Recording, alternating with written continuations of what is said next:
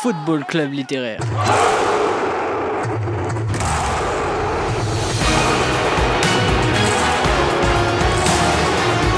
L'émission où on pense le foot sur Campus Grenoble 90.8.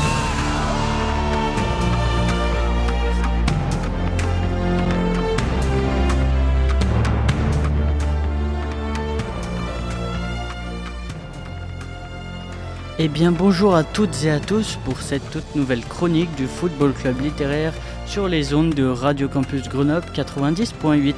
Bienvenue dans l'émission où l'on raconte le foot sous tous ses angles. Pour vibrer et évoquer l'essence même de ce sport, les émotions véhiculées sur le rectangle vert. C'est l'année 2024 et on repart plus fort pour de nouvelles chroniques alliant football et littérature. Et pour ce faire, je vais vous présenter La vie est un ballon rond de Vladimir Dimitrievitch, paru chez la maison d'édition La Table Ronde dans la collection La Petite Vermillon, paru en mai 2006. C'est un tout petit essai de 126 pages où Vladimir Dimitrievitch nous partage ses diverses réflexions, son histoire avec le ballon, sa passion.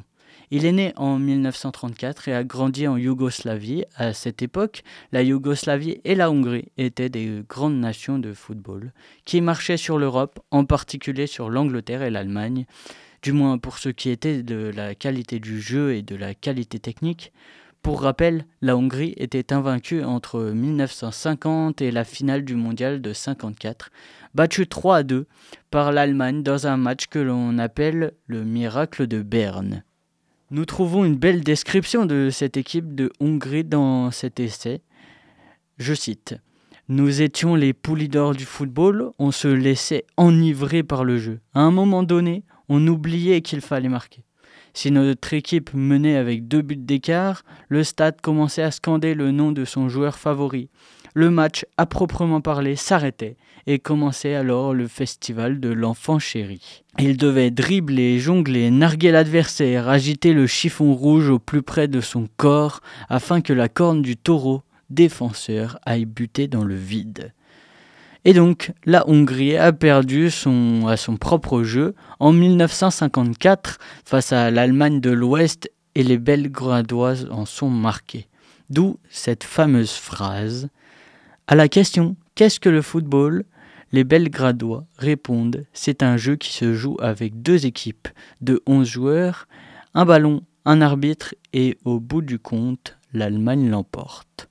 Ce qui m'a particulièrement marqué dans cet essai, c'est dès les premières pages où il raconte le football à l'enfance lorsqu'il est encore en jeu, ce qui est l'âme du football. En lisant ces pages, un désir profond s'est emparé de moi, une boule d'amour du ballon s'est insérée dans mon ventre et je voulais juste retourner dans mon enfance quand je jouais tous les après-midi au football sur le terrain de mon village, cabossé, plein de trous, de pissenlits avec des faux rebonds jusqu'à la tombée de la nuit. Ou lorsqu'au collège il n'y avait plus de ballon, je ne sais plus pour quelle raison, et que l'on se fabriquait une balle de scotch, tout ce qui était plus ou moins rond faisait l'affaire pour pouvoir jouer au football. Je cite un passage du livre qui illustre bien cette construction du ballon. Ce jeu, on peut le pratiquer avec n'importe quoi, n'importe comment, n'importe où. Prenons par exemple le cinéma. Regardons euh, la pellicule. C'est une suite d'images aux lignes quasiment identiques et qui pourtant diffèrent très légèrement. C'est une suite de, de rectangles statiques sans mouvement, morts. Mais sitôt que la vitesse s'empare de ces rubans, elle fait apparaître ce qui ressemble à la vie, à l'action. De même, si l'on tourne rapidement un éventail multicolore, nous finissons par voir un cercle blanc. Nos sens ont des césures, nous fournissant des illusions concrètes qui nous apparaissent comme la réalité. Je rappelle ce fait parce que mon premier contact avec ce jeu magique a été lié aux objets les plus hétéroclites. Vous trouvez une boîte de conserve, des galets, des morceaux de plate dans les ruines de l'après-guerre, cela ne manquait pas, des morceaux de bois. Ne parlons pas du bonheur de trouver des bas, des chaussettes, des bouts de chemise matériaux rares, puisqu'on utilisait les textiles jusqu'à la corde, qu'on bourrait de sciure ou de chiffon, et voilà le ballon qui rebondit dans nos têtes. C'est aussi cela qui est fou avec ce sport roi comme le nomme Dimitrievitch, c'est que l'on peut jouer au football avec réellement n'importe quoi. C'est universel. Le terrain, euh, on pouvait être de partout. Les cages, des vestes, des sacs, une chaussure, un bout de bois. Et si l'on n'avait pas assez de place on, ou pas assez d'objets pour faire deux cages, on jouait avec une seule. De plus, lorsque l'on est enfant et que l'on construit les équipes pour faire un match, à part quelques cas qui étaient très minoritaires, tout le monde voulait faire soit gardien de but, soit attaquant. La raison que donne notre auteur, c'est qu'en étant à ces postes, on est toujours à l'affût et au centre des rebondissements du match. J'ajouterai que pour construire une équipe cohérente avec peu de moyens au niveau professionnel, la colonne vertébrale de l'équipe passe d'abord par le gardien de but et l'avant-centre. Avec un bon gardien décisif dans sa cage et un avant-centre réaliste, il y a déjà une bonne base et c'est après qu'il faut un défenseur puis un milieu de terrain.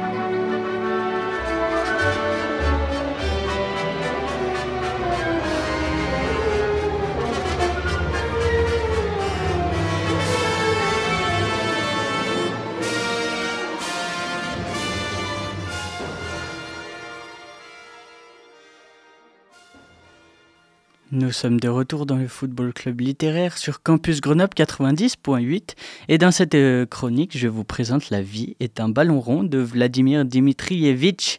L'interlude que vous avez écouté est l'introduction de Don Quichotte. Dans un chapitre, il fait un parallèle entre un footballeur et Don Quichotte et Sancho Panza, mais je vous laisserai découvrir par vous-même. Il y a quelque chose que je trouve absolument fabuleux dans la dans la passion du football à son époque, c'est que les matchs n'étaient pas diffusés. Moi, je suis féru euh, d'empiler les matchs que je regarde à la télévision ou au stade. Et lorsque j'ai un empêchement, je les écoute à la radio.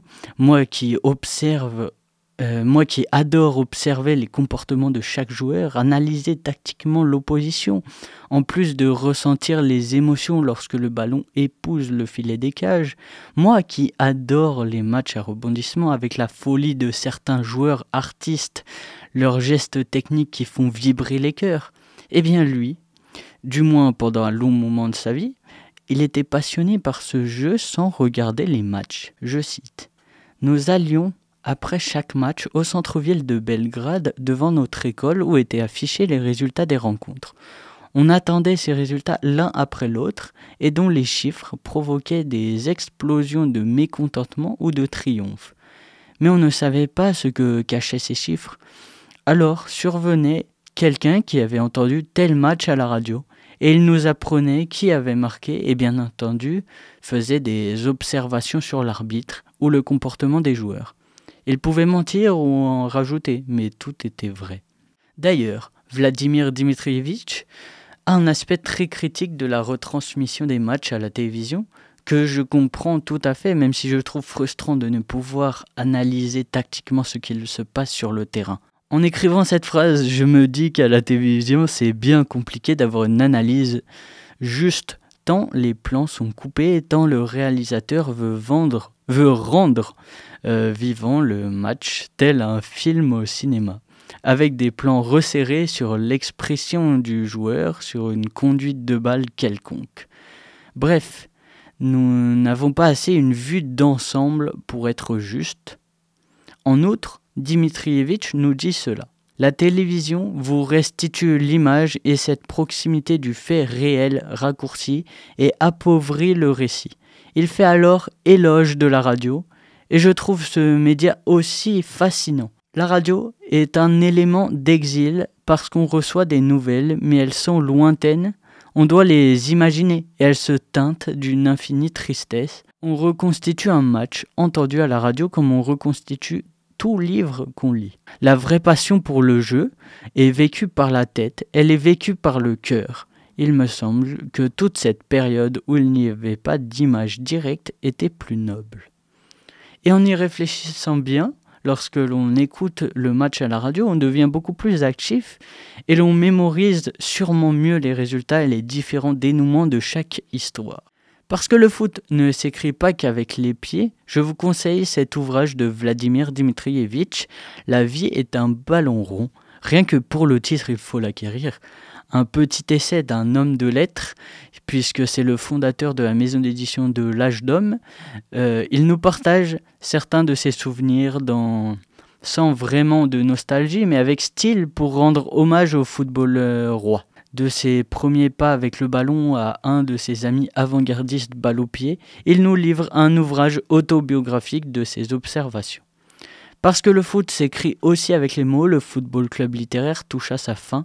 Je suis heureux de vous avoir présenté La vie est un ballon rond de Vladimir Dmitrievitch. Voilà, j'ai hâte de vous présenter le prochain livre et de parler encore et toujours foot sur les zones de Radio Campus Grenoble 90.8. Je vous invite à me suivre sur mon compte Instagram FCL. Je vous donne un rendez-vous un jeudi sur deux à 11h à l'antenne et vous pouvez retrouver cette chronique en podcast sur le site de Radio Campus Grenoble. Merci à tous et à la prochaine.